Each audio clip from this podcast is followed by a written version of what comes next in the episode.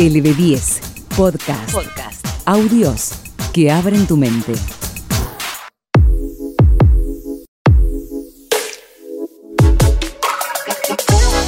¡Hey! Hola, donde sea y cuando quiera que estés. Mi nombre es Fran Moreno y te doy la bienvenida a este tercer capítulo de Suenan Letras, una serie de podcasts literarios que con entusiasmo te compartimos. En estos relatos ambientados voy a intentar sumergirte en la profundidad de las letras de autores clásicos para que revivas en tu mente todo lo lindo, lo feo, lo angustiante y lo excitante que puede ser un mismo texto.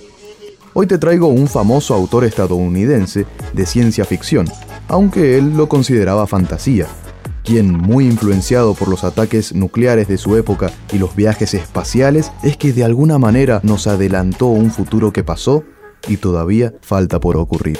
Dejando la incertidumbre del futuro por descubrir, te comento que hablo de Ray Bradbury. Este escritor se especializó en los cuentos cortos de ficción, pero también fue autor de más de 27 novelas, colecciones de cuentos y más de 600 relatos. Ahora escucharemos Vendrán lluvias suaves, un cuento que forma parte de su colección Crónicas Marcianas, la que lo llevó a la fama en 1950. El mismo relata cómo una casa automatizada sigue la rutina de siempre, pero algo que ocurrió no parece dejarle mucha satisfacción de cumplir sus tareas. Vamos al cuento y después lo analizamos. Dale. LB10 Podcast. Podcast. El teatro de tu mente. El teatro de tu mente.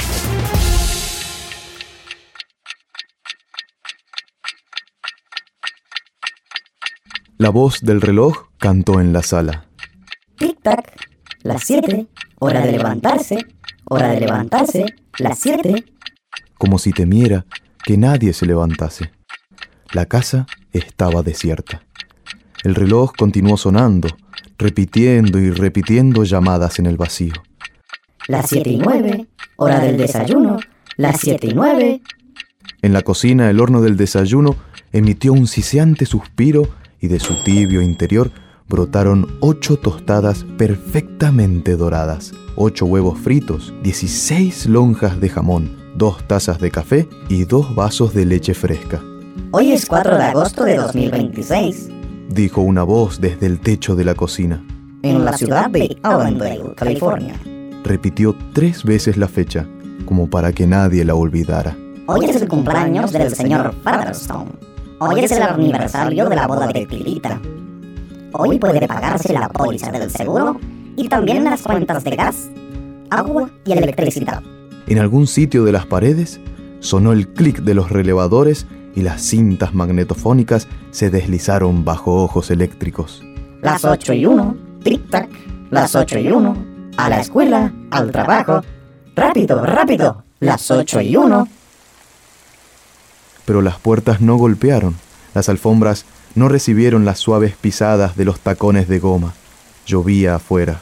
En la puerta de la calle, la caja del tiempo cantó en voz baja.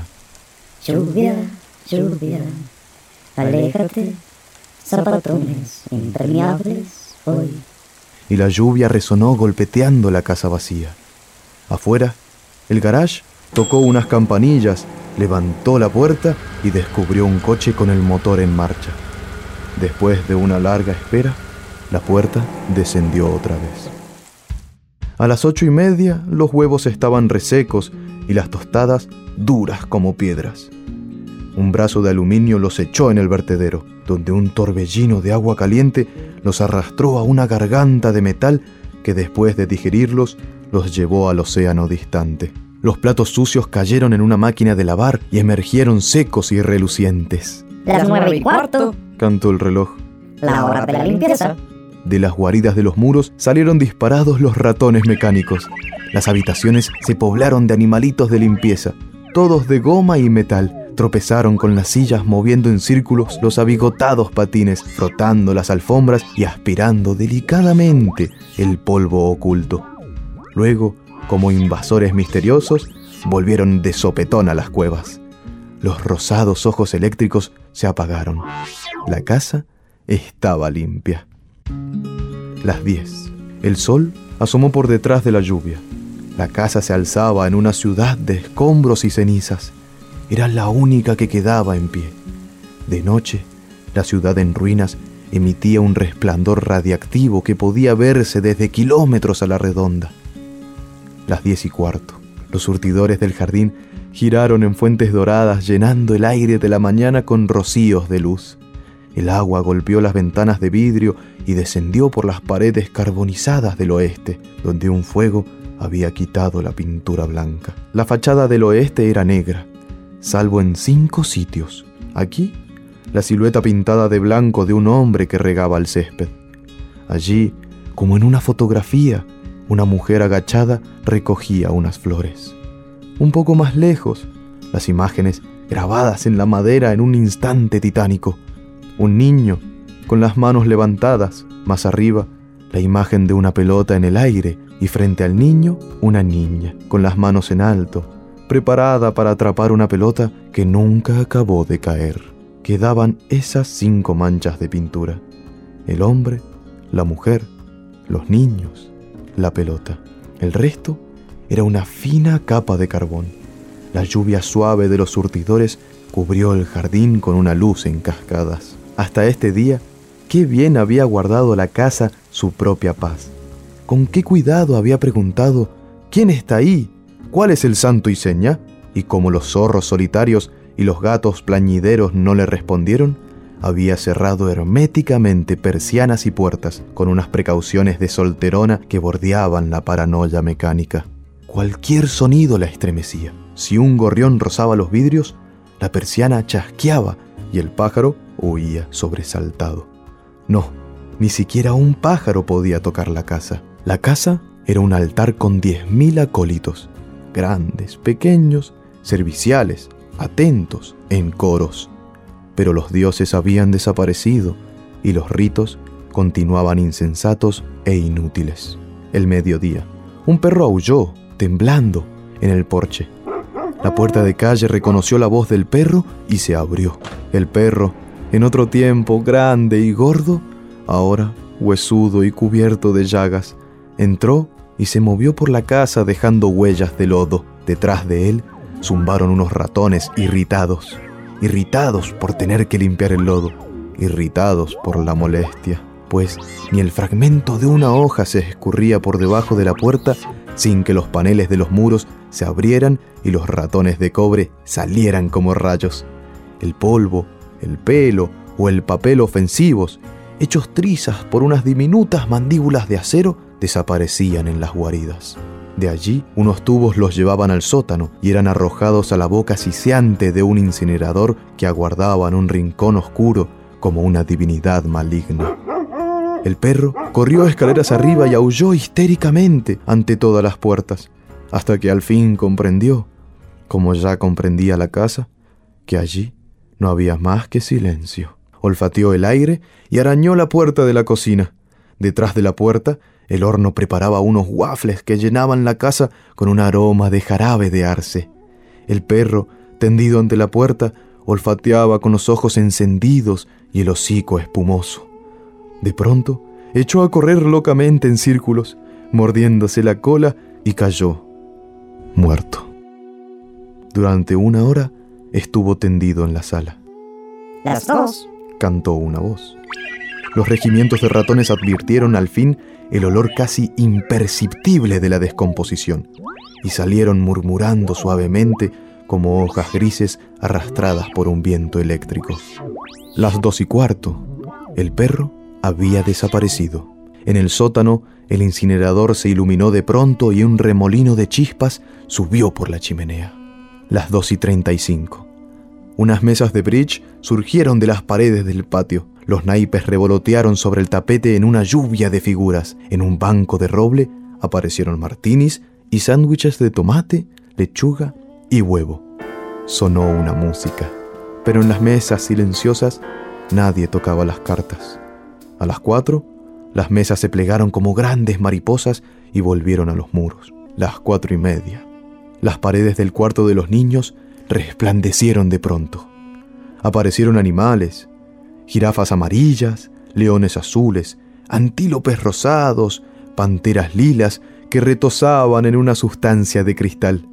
Las paredes eran de vidrio y mostraban colores y escenas de fantasía.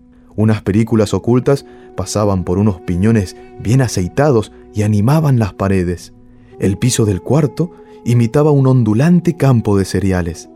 Por él corrían escarabajos de aluminio y grillos de hierro, y en el aire, caluroso y tranquilo, unas mariposas de gasa rosada revoloteaban sobre un punzante aroma de huellas animales. Había un zumbido como de abejas amarillas dentro de fuelles oscuros y el perezoso ronroneo de un león.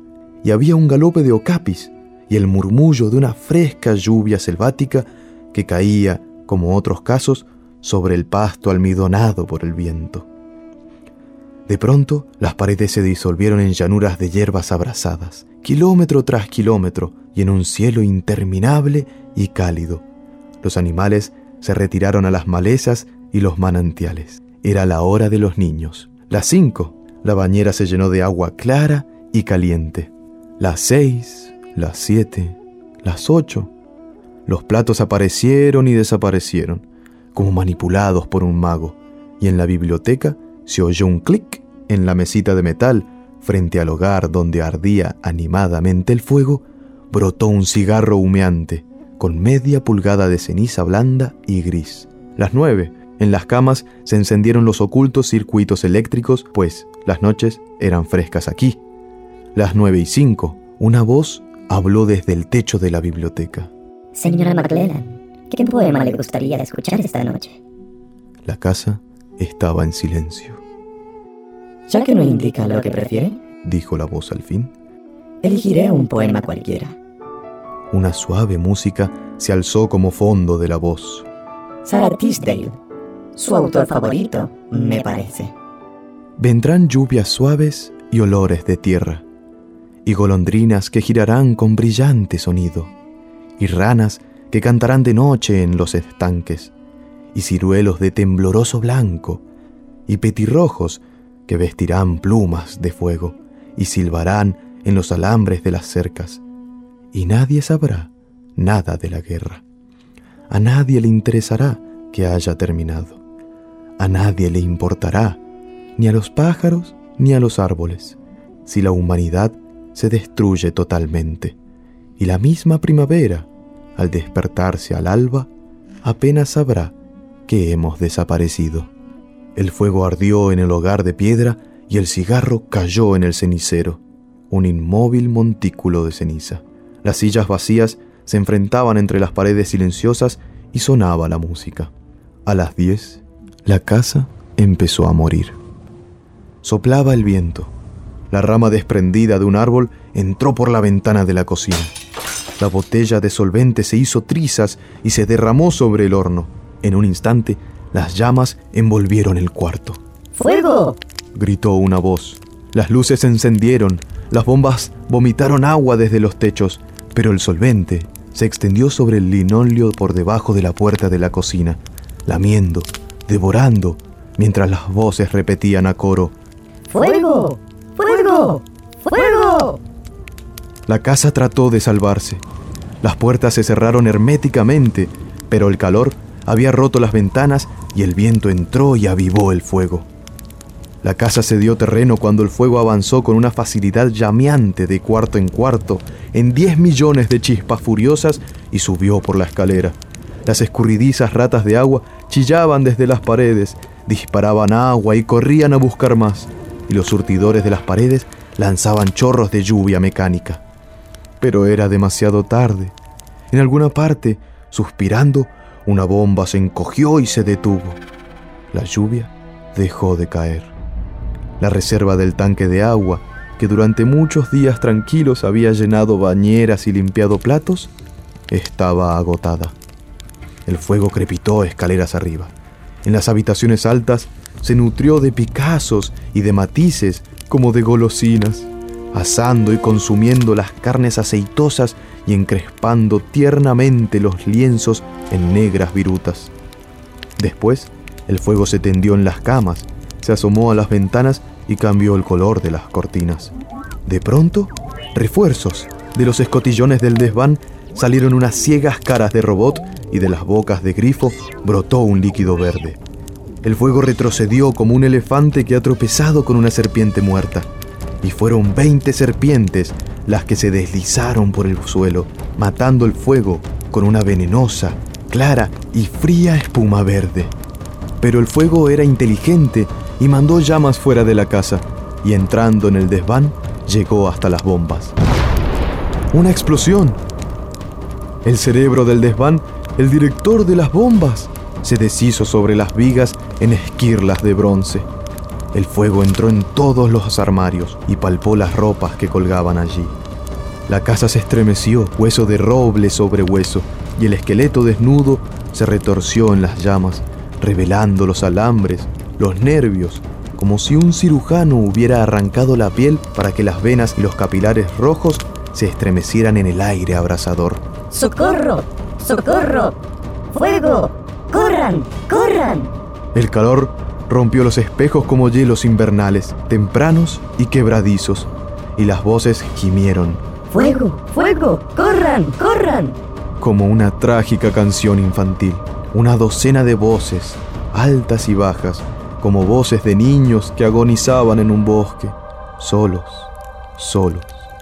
Y las voces fueron apagándose mientras las envolturas de los alambres estallaban como castañas calientes. Una, dos, tres, cuatro, cinco voces murieron. En el cuarto de los niños ardió la selva. Los leones azules rugieron, las jirafas moradas escaparon dando saltos, las panteras corrieron en círculos, cambiando de color, y diez millones de animales huyeron ante el fuego y desaparecieron en un lejano río humeante. Murieron otras diez voces, y en el último instante, bajo el alud de fuego, otros coros indiferentes anunciaron la hora, tocaron música, cegaron el césped con una segadora automática o movieron frenéticamente un paraguas dentro y fuera de la casa ante la puerta que se cerraba y se abría con violencia.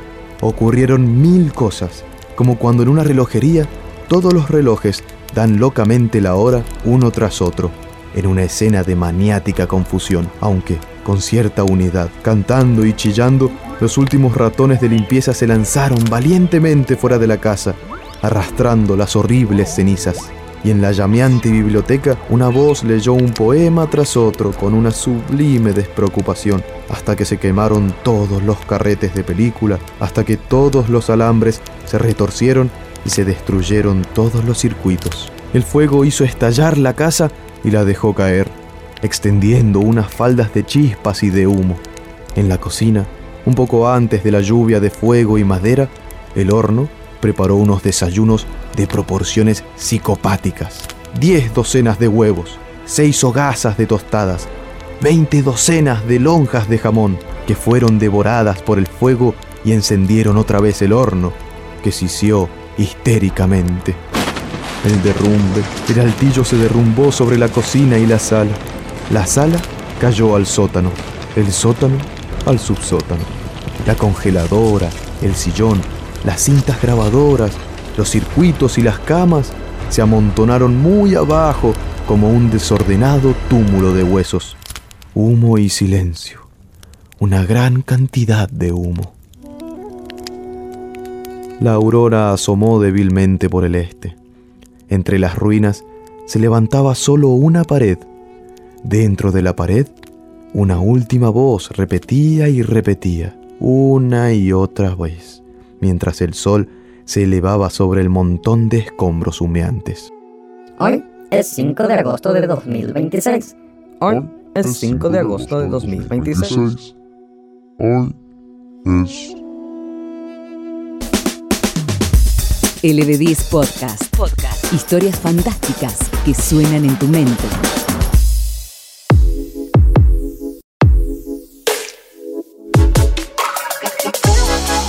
Acabamos de escuchar Vendrán lluvias suaves, de Ray Bradbury. El poema de Sarah Tisdale, eh, que cita y que llama de igual manera al cuento, habla de cómo la naturaleza sobrevivirá al paso de las civilizaciones humanas y prosperará luego de estas. En esta colección de cuentos, crónicas marcianas, se relatan desde la llegada del ser humano al planeta rojo y cómo éste lo coloniza y cómo se dan las cosas en la Tierra entre humanos y guerras nucleares. Esta antología la publicó por primera vez en 1950, cuando cinco años antes, en 1945, había sido el bombardeo en Hiroshima. Bradbury refleja las angustias y ansiedades que existían en la sociedad norteamericana de la década de los 50 ante el peligro de una guerra nuclear. Desesperanzados, seguramente, perdía la fe en la humanidad en cada cuento que escribía. Ray Bradbury nació en 1920 en Illinois, Estados Unidos, y fue siempre desde pequeño un aficionado lector y escritor. Cuando terminó la secundaria empezó a vender diarios durante cinco años, hasta que renunció y se dedicó full time a sus escritos, publicando esporádicamente hasta que en el 50 la pegó con crónicas marcianas y se fue para arriba. En sus libros describe, de una forma alarmante y adelantado para su época, varios objetos que el día de hoy usamos con naturalidad, como televisores de pantallas planas interactivos, em, sistemas de comunicación con auriculares, autos que se manejan solos, un circuito cerrado de cámaras alrededor del mundo y un muro digital a través del cual la gente se comunica, básicamente podríamos decir las redes sociales. Una de sus mejores obras es Fahrenheit 451, que es una novela distópica donde los libros están prohibidos y son quemados por los propios bomberos, una actividad que ha sido repetida a lo largo de la historia, y en su tiempo, por ejemplo, por Hitler. Falleció a los 91 años en Los Ángeles en el 2012 y pidió expresamente que en su lápida coloquen autor de Fahrenheit 451. Y así fue. De esta manera me despido y pongo fin a este tercer episodio de Suenan Letras, en donde te relataré cuentos clásicos, modernos y contemporáneos de la manera en que pueda revivir el teatro de tu mente sin la necesidad de que te sientes a leer. Si te gustó, no dejes de darle a seguir a LB10 Podcast en Spotify para enterarte cuando salgan nuevos y escuchar la amplia gama de podcasts que tenemos para ofrecerte. También seguimos en nuestras redes como LB10 y podés ingresar a nuestra página web, donde además podés escuchar la radio en vivo www.lb10.com.ar. Para el siguiente capítulo te traeremos un texto de Jorge Luis Borges, titulado El Muerto. Soy Fran Moreno y te espero en el próximo Suenan Letras. Suenan letras. Audios con historias fantásticas.